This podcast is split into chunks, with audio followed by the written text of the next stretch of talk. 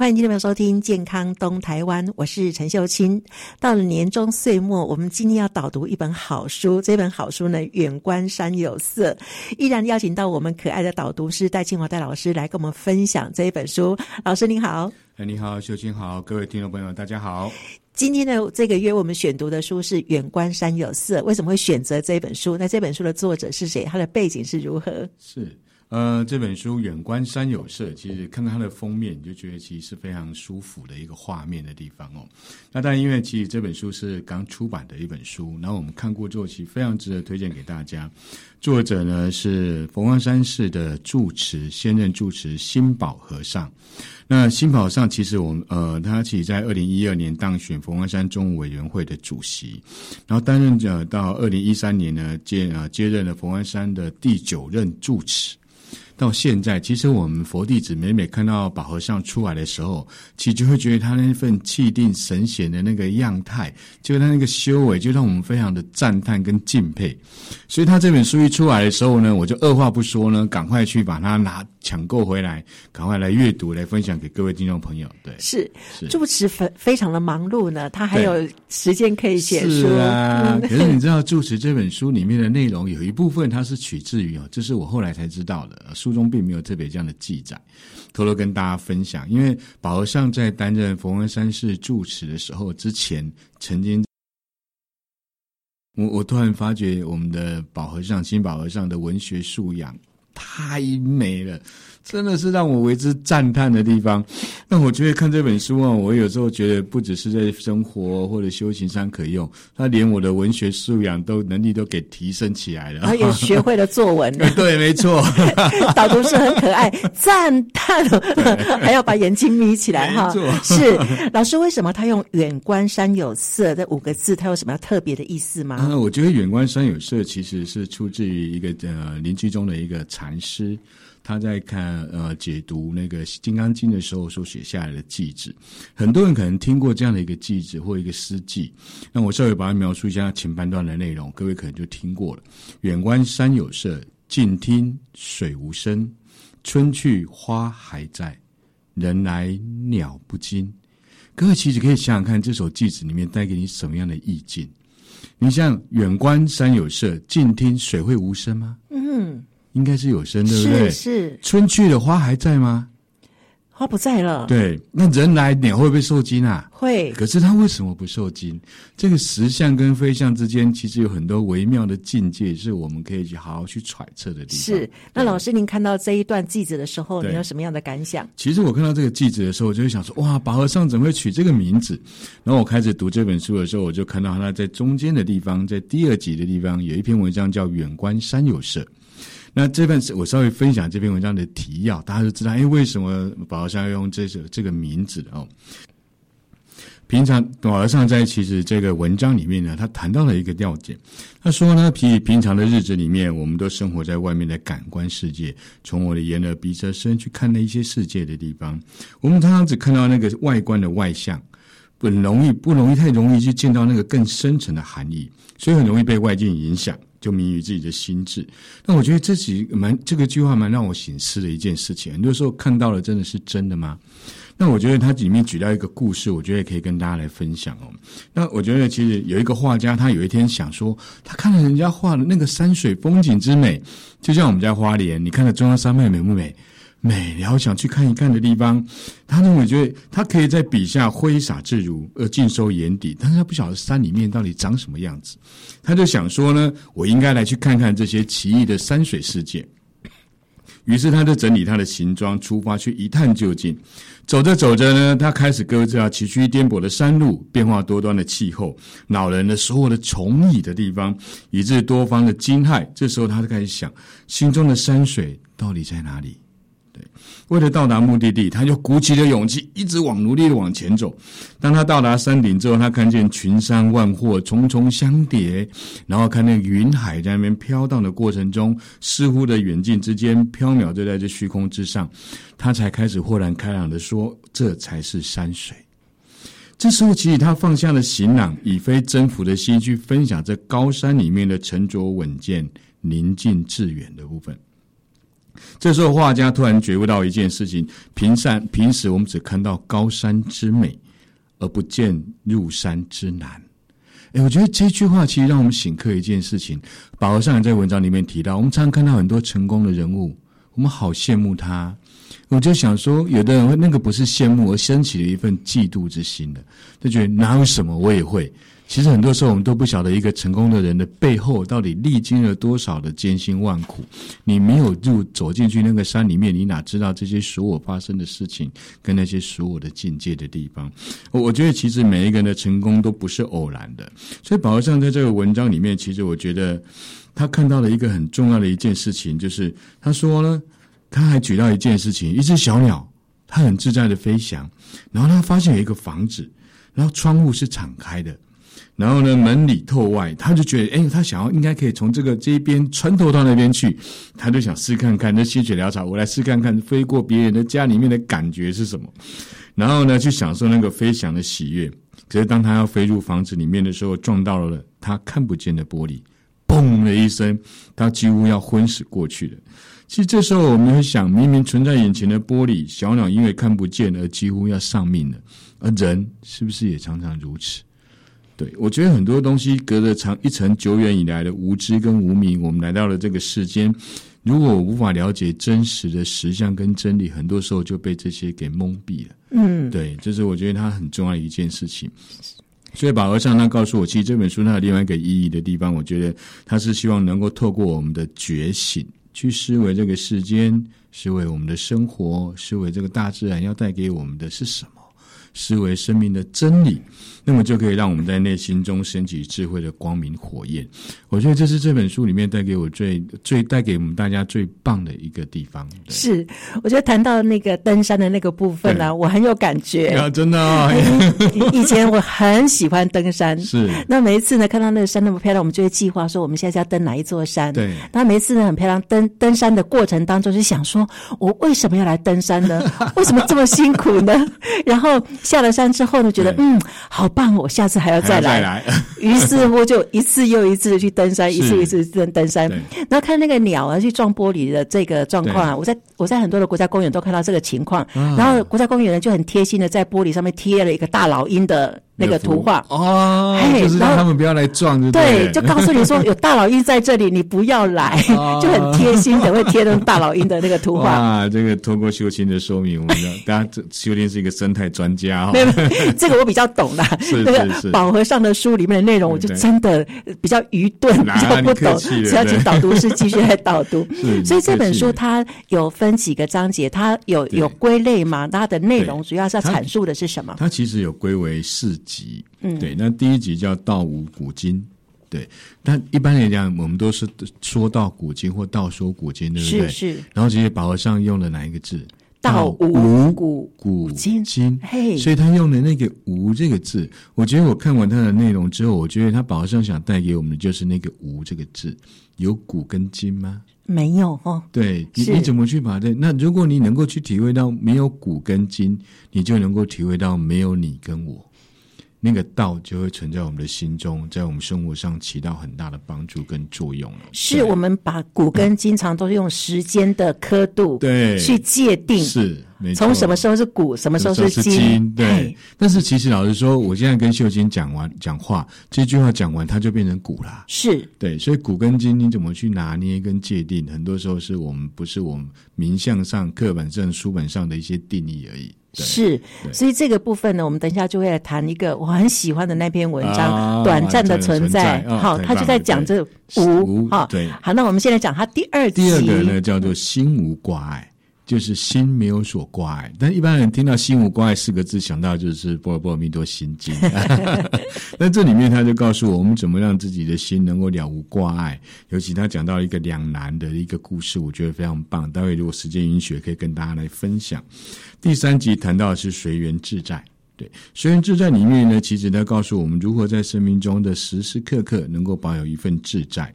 就像他文章里面里里面，其中有一篇文章叫《给自己的一点空间》，还有那个老表，其实都是非常不错的文章。那第四个叫法尔如是，对，法尔如是就是所有的一切法就是如是在，像自然也是一样。它里面提到一个叫长坡。就海浪。像我们在花莲，我常常早上骑脚踏车都会去看海浪，去听观浪，去听浪声，去看看浪想带给你什么。那大自然其实会带给我们很多的醒思，所以我觉得记得有一句话，道家说的哈，那个人要法道，道要法什么？自然。自然对，对，所以其实自然，如果我们用愿意用心去观察，它会带给我们很多你意想不到的收获。是，那所以我们看。呃，远观山有色的这一本书，它分成四集：道无古今，心无挂碍，然后随缘自在，法尔如是。是，其实就修行的一个层次，对不对？对，这个次第，对吗？很多人可能会觉得他就像修行人，那这本书是不是佛书啊？其实没有那么那么严肃的一个议题哦。我我觉得其实他，我宝和尚只是想用这样的方式来跟他做一个段落。嗯，但是其实你仔细去看，它其实每一篇都是一个散文。是是对，一个非常美的散文，是，但是它是带有很多的意涵，而不是一般的抒情小说，所以是非常有帮助的。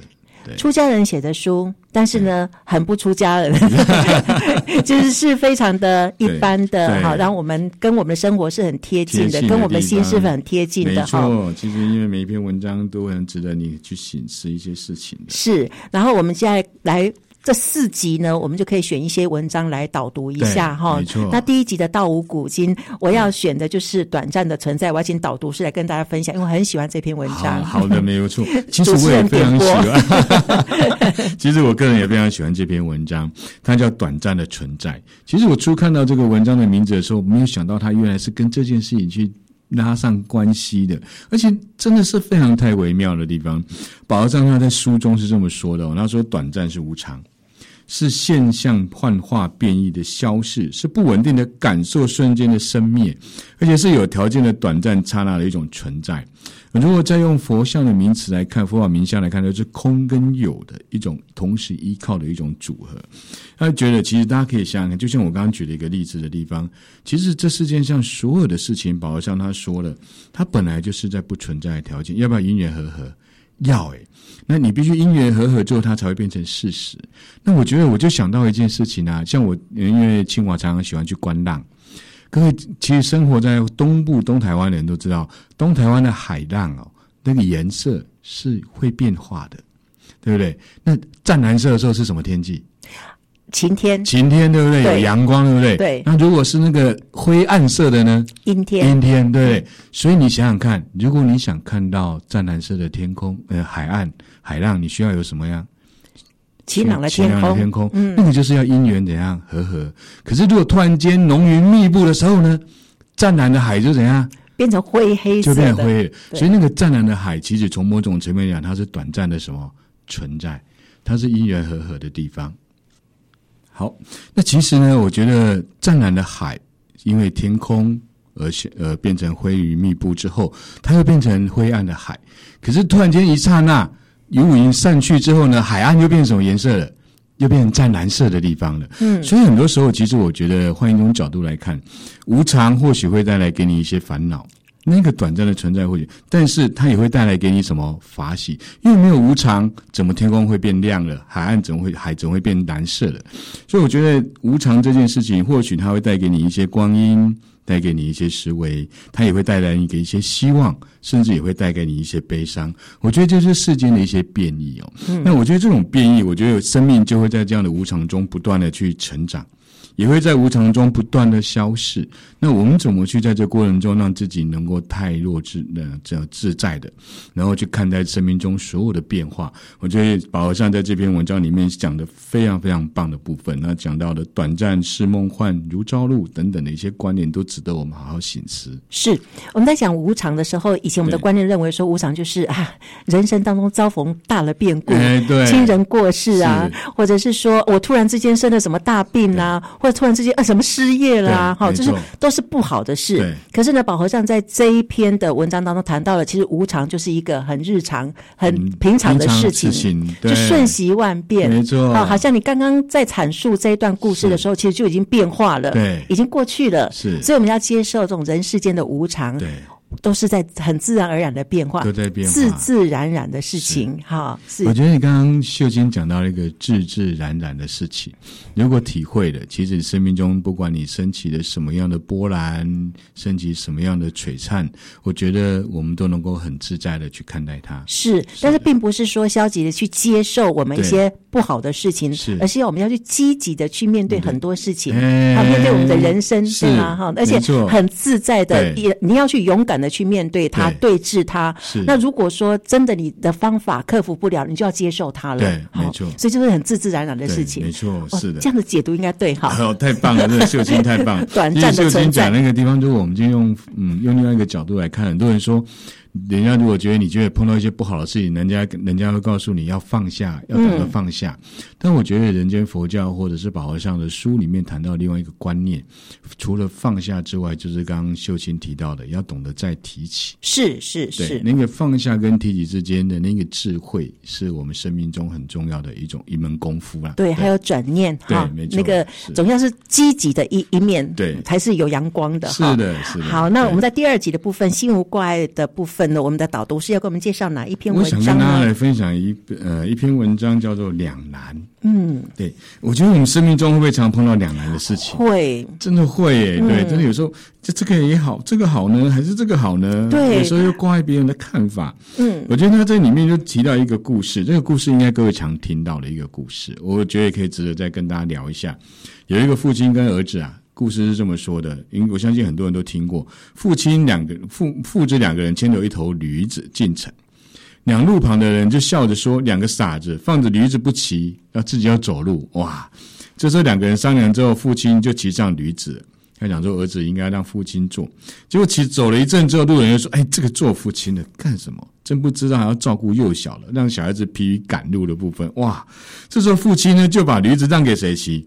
儿子骑的，但是又有人说呢，这儿子真是不懂得敬老，让父亲行路艰难。最后两个人呢，就一起在背上骑上去驴子了。我们两个都骑，总可以吧？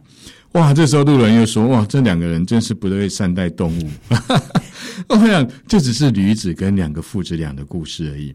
骑跟不骑之间，我觉得他这时候两个人是一下子不知道该怎么好的地方了。对，那我觉得其实有时候人生中、生活中也会碰到类似这样的一种事情，陷入一个两难的过程。我觉得其实它里面还提到一个古呃古代的一个诗词里面写到，那元朝的一个尧舜。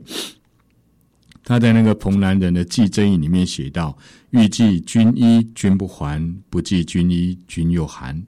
寄与不寄间，妾身千万难。”哎，我觉得这首写的实在太微妙了。一个太太其实想着冬天到了，远在外地那个做呃那个打仗的那个先生应该会冷，我要不要寄一件那个保暖的衣服给他？可是想着如果寄了，他可能就不回来了。他如果不寄，他会他会怎样？他会太冷，冷会生病。哇，这个时候寄跟不寄之间，我觉得他就非常难了。但是宝和尚在这边告诉我们一个很重要的一件事情，我觉得他他讲说呢，寄衣服给人应该不是一件难事，但原因是什么？因为你对远方的亲人有所思念的那个情绪跟那份情结。而记的不妥当，不记也不对，就产生了你不容易决定的那一份矛盾，而左右为难。我觉得这件事情，我想我也会发生过，秀琴应该也有这样的例子过。那我想各位听众朋友应该也都会。我觉得在现今的社会结构里面，每一个人的生活当下都应该会有这样的一件事情。当两难的事情搁在心中的时候，我觉得终究会自取其患，而造成本身的一些障碍。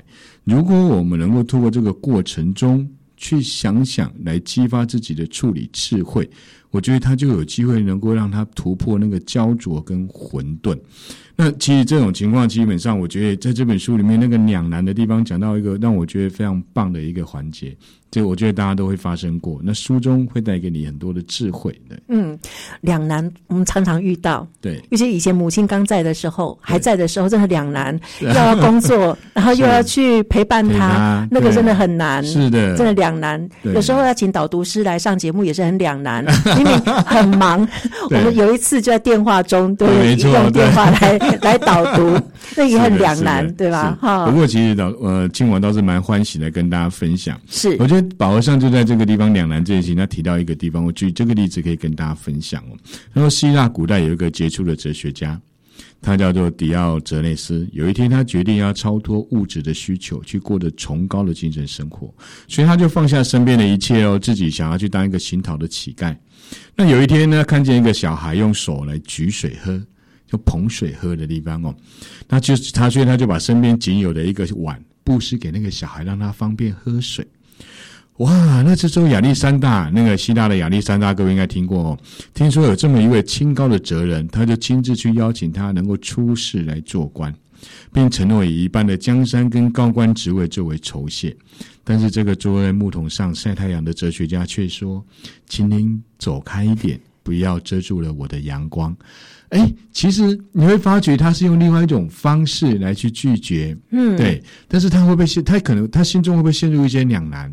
会耶，是对高官厚禄，半壁江山。哇，对，好大的诱惑。我现在行乞的生活，是我到底应该怎么样？可是我要了他，就舍弃了我那个亲。嗯要超脱物质需求的那种追寻的地方的哦，但是他最后用巧妙的这一句话去带开了他自己的所有的心中的挂碍。好帅哦，请你走开一点，不要遮住我的阳光。对，真的太微妙。那其实我觉得生命中很多都有类似这样的经验，我觉得都值得我们可以去好好的去探讨的地方。是，其实像类似的文章里，这一本书里面还有很多哈。好，我们在第三集的部分是随缘自在。那我们戴老师呢，要跟我们分享的是哪一篇的文章呢？呃，我。我觉得我今天在我的 FB 上写了一段文章，嗯，那段文章里面其实是有一部分取自这一篇文章。这篇文章叫做“给自己一点空间”。我想各位如果用这几个字，这总共几个七个字，“给自己一点空间”，你在 Google 上搜寻，一定一大串的文章出来，嗯、对不对？但是我觉得，其实我觉得，那和尚在这边，宝和尚在这边看到了一件事情，我觉得。每一个人其实应该在为自己的生命中留给自己一点点那样的空间，可是这个空间代表着什么？很忙碌的时候硬挤出一些时间出来吗？嗯，我觉得那就陷入了时间跟空间的对立的地方。嗯，因为我觉得其实宝和尚他谈到一件事情，从别人的身上看到了很多的世界。那每一个人都像一个小国家，也如同一本值得用心读的好书。就像秀清也是一本好书啊，很值得我们去好好读它的地方。谢谢。那在见过了千百人之后呢，我们就会觉得，哎，不妨可以走出自己的世界，然后到别人的国度里面去遨游在他所建立的时空，带着一份赞同，一份欣赏，去欣赏别人的勇士，欣赏别人的旷达，欣赏别人的安详。那么你的世界就变大了。嗯，其实我觉得你用另外一种方式，你就给自己更腾出更多的空间，更多的世界。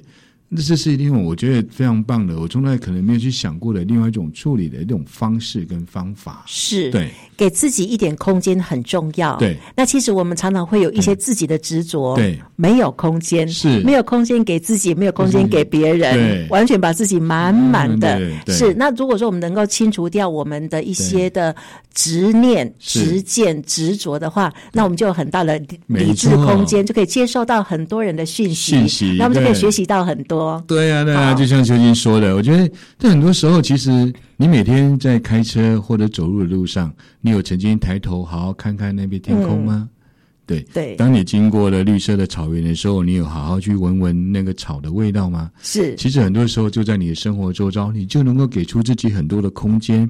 带出你自己生活的理念跟生活的一些思维的部分。有一天呢，我就做一件事情了。是，其实我很喜欢笑，我觉得那个微笑真的是一个很好的一个友谊跟社交。我就有一天我就想，嗯，我每天在对别人微笑的时候，我今天可以收集多少个微笑？哇！然后我就有很大的空间，对不对？嗯。那因为我就很多的微笑，所以我一天当中就收集了好多个微笑。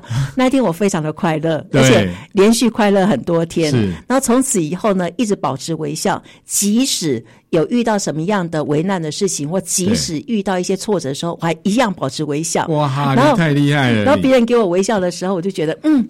很有能量，我那个挫折或者刚刚的呃为难或者不愉快，其实很快就会云消雾散。啊、嗯，这是有一次我在学习到的，所以我就觉得很对应这篇文章。太棒了，给自己一个空间。嗯、我觉得就金刚讲的方式也是，我觉得是最好的一种生活态度跟方式。嗯、很多时候因为觉得我对别人微笑。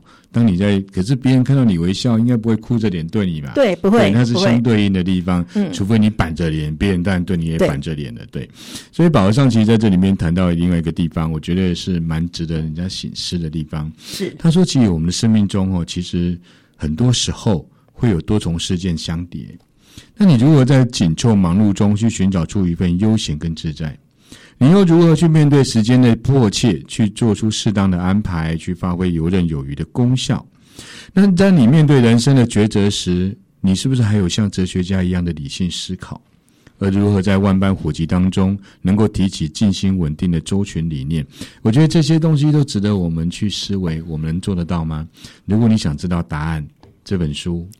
答案都在里面，是 好，所以有留下非常多的伏笔哈。这本书真的非常好看。那我们再谈到最后一个，是第四集的部分，是法尔如是，是就是这样，自自然然的事，没错。所以呢，我们戴老师要跟我们分享的是哪一篇文章？哦，我觉得其实这篇文章里面，我觉得谈到一个叫长坡。对，长坡这篇文章，我觉得其实他谈到他一开头就这么说的：这里没有绵长不绝、望眼无际的高原。也没有常年风落、随风说婆的婆娑的草原，这里也没有令人平静、寂然不动的深溪。我觉得这里也不是青郁的森林，也不是浩瀚无垠、了无生机的沙漠。但是我们从来不曾静下来去看看的一个忙碌的海滩里面。那我觉得每一个人都是在这个社会上生存跟一些过程里面。他其实在谈到一件事情，就是海浪的起落，从古到现在永无休止，一样的声音。